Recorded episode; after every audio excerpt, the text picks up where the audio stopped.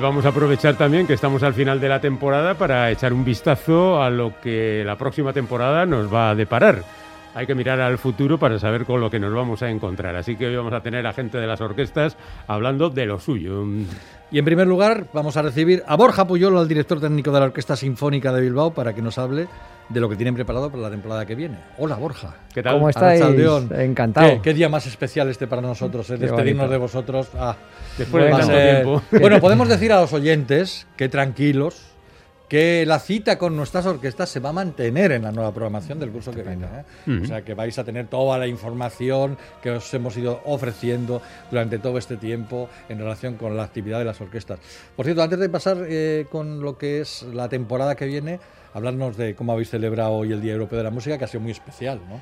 Sí, es verdad, pues devolviendo, porque los, propios músicos hace un año ya lo hablábamos cuando salíamos del confinamiento, ¿no? Y nos decían, oye, ¿habría oportunidad de ir a los hospitales para hacer algo de música también para toda la gente que ha estado allí trabajando, pues tanto los pacientes como, como el personal? Mm. Y, en aquel momento tampoco lo veíamos tan posible, porque con toda la carga de, trabajo que había, eh, pues mejor que en tranquilos, pero ahora con este Día Europeo de la Música, mm. hablando con Basurto, con Rafael, su responsable de comunicación, y, pues era, el momento para hacerlo. Mm. Teníamos además estos días que están más aliviados en el calendario después de, los nivelungos del sábado pasado. Exactamente. Y ahí se han ido pues dos violinistas a cruces, eh, han ido un grupo de cámara que ha interpretado algunas piezas, además con personal sanitario, con cantantes de que son alguna enfermera, alguna médico, algún, bueno. de en Santa Marina y hemos hecho un programita allí también y hemos hecho también con la arpista en Basurto en varios lugares del, hospital también otro programa. Qué bonito, ¿no? Así que bueno, bien, llevar un poco la música a aquellos sitios mm. donde han estado pues sacrificándose una, más. Una, forma de agradecimiento, ¿no? Efectivamente. De, agradecimiento a la gente que tanto ha hecho por nosotros y también de, bueno, de aliviar un poco las penas de la gente que tiene que estar en los Eso, hemos roto la rutina, que para ellos eso es lo que sobre todo te dicen. Es algo distinto que hay y la música que suena en directo, pues es, una gozada. Que estemos escuchando la sinfonía número 2 de Mahler será por algo, digo yo. Es por algo, es porque en marzo nuestra orquesta, que es una dama de cierta edad, sabemos que la orquesta es un ente femenino y singular, ¿no? Con, por lo menos en el idioma castellano, pues va a celebrar sus 100 años en marzo de 2022. Y en la semana exacta del centenario estaremos tocando esta obra, la Sinfonía número 2, Resurrección de Gustav Mahler, mm. Pues por todo, porque es una obra grandiosa para celebrar y porque es una obra que simboliza también lo que queremos que sea la normalidad normal. Valga la redundancia. O sea que la, la próxima temporada va a ser para vosotros muy especial. Mucho, mucho. Va a ser una temporada que hablábamos antes de agradecimiento ¿no? con los hospitales. Pues va a ser una temporada de agradecimiento de la orquesta a lo que ha significado sus 100 años y a la gente que más ha estado cerca de ella. ¿no? Un agradecimiento al mundo de la ópera, ¿no? que está pues, simbolizada también en Abao. Durante 70 años hemos tocado para Abao, pues habrá dos programas por lo menos que van a tener relación con la ópera y otros que van a tener música vocal.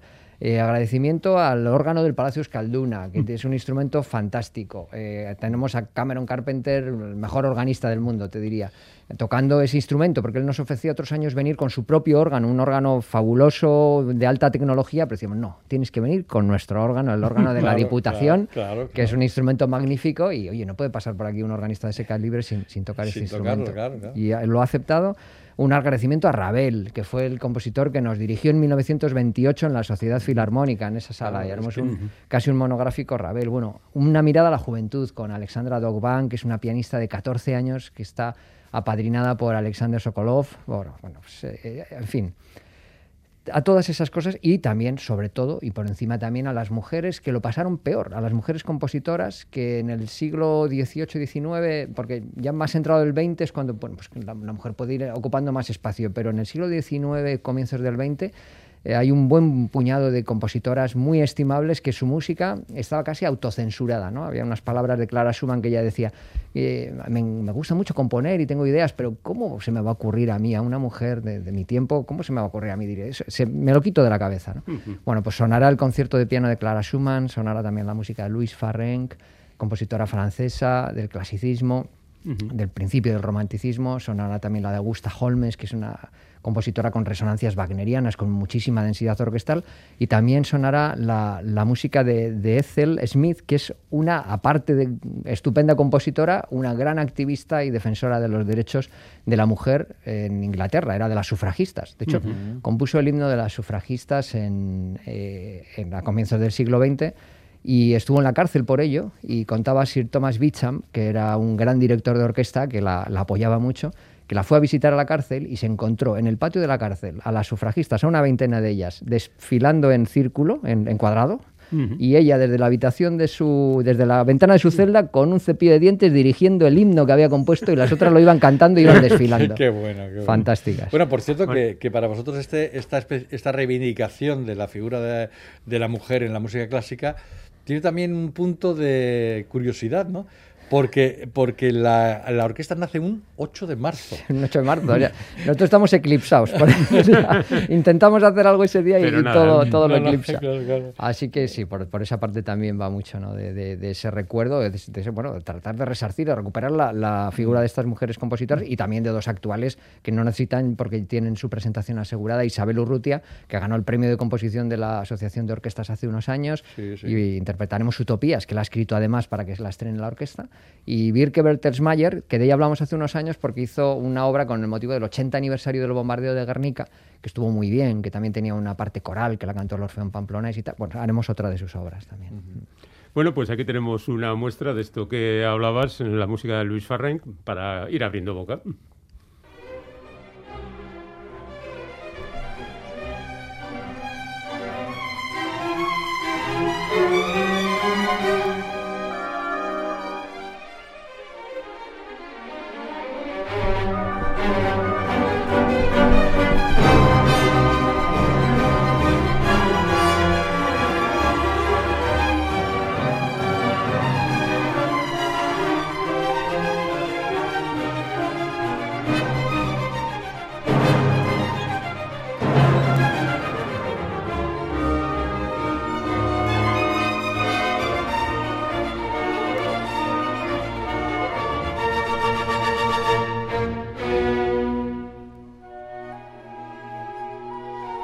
Bueno, pues nada, un centenario tampoco es ninguna tontería, así que, sí, por cierto, sí. hay aquí oyentes que dicen que bien me lo pasé con los nivelungos. Ah, Estuvo joder. bien, ¿no? Ah, Estuvo sí, muy bien, fíjate que fue una semana... Vamos, vamos, a explicar a la gente qué es sobre los nivelungos. Sí, sí, hicimos, claro, la película de Fritz Lang mm. eh, en el Teatro Arriaga con, con, la orquesta tocando la banda sonora, una película que dura dos horas y media, más una pequeña pausa que hicimos este en medio. sábado. El sábado pasado. Y la película está restaurada, está presentada y, y, y es que era una maravilla verlo así. con la, la orquesta estuvo trabajando muy duro durante la semana porque era una partitura que no es, no es de Wagner, la partitura de, de Huppert, mm. el mismo que compuso la música de, de Metrópolis, pero tiene esas resonancias también de música germánica de principios de siglo que uf, hay, que hay que tocarla, ¿no? Uh -huh. y, y, bueno, fue un gran esfuerzo que, que, que, quedó creo que muy bien. Bueno, pues ahora por la segunda. A por porque la esta era la primera parte. de Crimilda. Porque Eso es. Además es, es, que es tremenda la película. Como Crimilda al final le señala a Hagen al asesino de su marido uh -huh. y le dice, te podrás esconder detrás de cualquier rey, de cualquier ejército, pero te encontraré allá donde estés. Bueno, y, eso se ha quedado ahí. Que Crimilda era como la, la buena de la película, si la, bueno, la buena, la, la, la modosita. Sí, ya, ya. Wow. Pero no pone una mirada. Es, es, curioso, no parece muy germánico eso, parece más mediterráneo, ¿no? Uf, lo de la venganza. la venganza terrible, ¿no? Pero peliculón, peliculón, lo disfrutamos muchísimo. Muy bien. Bueno, además de todo eso, ¿tenemos algo más de cine? Sí, en la temporada habrá también un agradecimiento o bueno, una mirada a la música de cine y eh, de una manera muy popular. Vamos a centrarlo en John Williams, en que consideramos el compositor de bandas sonoras vivo más importante, uh -huh. y será un monográfico de él. Y además teníamos idea igual, podemos presentar igual también parte de su música de concierto, pero al final decidimos hacer un concierto muy popular. Que Solo esté cine. Star Wars, que esté la lista de Schindler.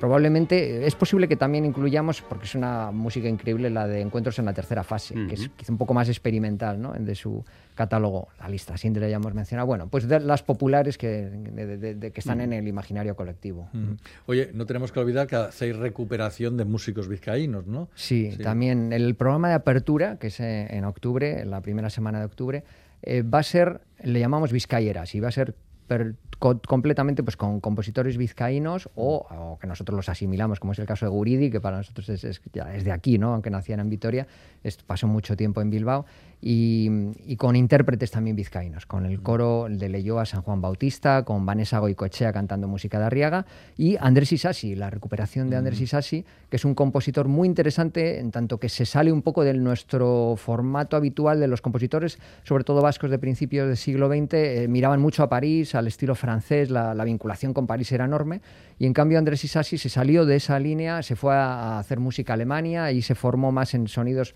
pues más post-wagnerianos y, y, su música es muy interesante. ¿no? Y hemos recuperado cuatro de los, hasta hace poquito su catálogo estaba protegido, ya por fin está en dominio público, entonces ya hemos accedido a los fondos y, y hemos encargado a un copista que ponga en limpio cuatro de sus poemas sinfónicos y, haremos dos esta temporada y otros dos la próxima.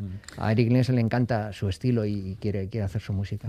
Nielsen batuta durante gran parte de la temporada, claro. Sí, hará ocho de los programas de abono y que es más o menos la mitad de, de los 17 que tenemos, sí. Bueno, al mismo tiempo que se celebra lo de muy atrás, también estamos mirando para el futuro, ¿no? Sí, sí, sí, para Alexandra Dogban, esa mirada que es como de los intérpretes del futuro, ¿no? O Ning Feng, que hemos traído también algunos de los solistas que en los últimos años mejor conexión han tenido con la orquesta, y también algunos de los directores, como Giancarlo Guerrero volverá, eh, estará Slatkin, que, haciendo precisamente la segunda de Mahler, que es, que es una maravilla, ¿no? Eh, estará Fran Peter Zimmerman, estará Cristian Zacarías, que también son dos grandes nombres, ellos más al inicio de la temporada, y recuperamos también un proyecto que justo se canceló cuando llegó la pandemia, que era el canto, canto espiritual con Amancio Prada, y que ese lo haremos en diciembre con la Coral Ondarreta. Y, con Amancio. Y con Amancio Prada, que vendrá aquí, encantado de que lo recuperemos otra vez, porque tenía mucha ilusión. Él lo ha hecho con algunas orquestas, pero en festivales o en conciertos sueltos, pero en temporada, y repetido dos veces. Eh, es la primera vez que se va a hacer. Y, él tenía, él y nosotros, porque ese concierto estaba súper vendido. Era el de, los, de estos que generan mucha atracción, ¿no? Que recibes de repente gente que, uy, ahí quedan entradas o no, ves que hay mucho revuelo en torno a él. Oye, hablando de la pandemia, eh, ¿Cómo vais a empezar la temporada? ¿Aforos, horarios? ¿Cómo vais? Bueno, vamos, eh, como hemos comentado, eh, si los aforos siguiesen a 600, estaríamos, o sea, si volvieran a 600, estaremos preparados para, para hacer una función extra. Si los aforos ya se van ampliando, nuestra idea es ir a las dos funciones, que era lo habitual. Jueves y viernes. Jueves y ¿Horarios? Siete y media. eso, eso ya lo teníamos nosotros un poquito antes que, antes. Creo que lo del adelanto de, algunos espectáculos a las siete y media creo que se va a quedar en muchas partes de Euskadi, me da la impresión. Sí, ¿eh? yo creo que se quedará porque Se, ha, demostrado que bueno que la gente es capaz de ir a esas horas, con lo que también le permite llegar antes a casa, claro. Sí, sí, eh, sí, o disfrutar luego de una copita, de un vino, una cena incluso, porque sales a las nueve y media y puedes todavía ir a cenar. Sí, sí, para nosotros ese horario ha funcionado bien y ahora pues todavía más. Eso parece que nos va llevando a, esos, a ese tipo de horarios, sí. Bueno, algo más así que se te ocurra destacar de manera necesaria. Necesaria. Quizá el 28 de abril tenéis algo, por mencionar una fecha. No, pero mira, el, el que hablamos de nivel hungos, pues haremos también Sigfrido, pero este sí de Wagner, el tercer acto que Eric Nielsen, que está haciendo ahora la tetralogía en el Teatro del Tirol, ahí en, Suiza, eh, este año está haciendo el, el, Oro del Rin, va a hacer cada año uno de los títulos, y quería hacer en Bilbao el tercer acto de Sigfrido porque él opina que es donde está la mejor o parte de la mejor música de la tetralogía, ¿no? Y enlazará muy bien con esos nivelungos de Fritz Lang que hemos hecho. Porque bueno, al final ves a los personajes, aunque los trata de una manera diferente en la historia, Wagner adapta los mitos y Fritz Lang también, eh, mm, pues hay muchas circunstancias comunes, ¿no? Hombre, claro, la historia es la misma, al fin y al cabo. Es igual y, su, y la sangre y, la, y, el, y el dragón. Vence al dragón, se baña en su sangre, eso le crea mm. inmortal, la inmortalidad, pero una hoja de tilo cae en su espalda y, bueno, en fin. 100 años de la Orquesta Sinfónica de Bilbao. No sea inmortal todavía, pero bueno, poco, le queda.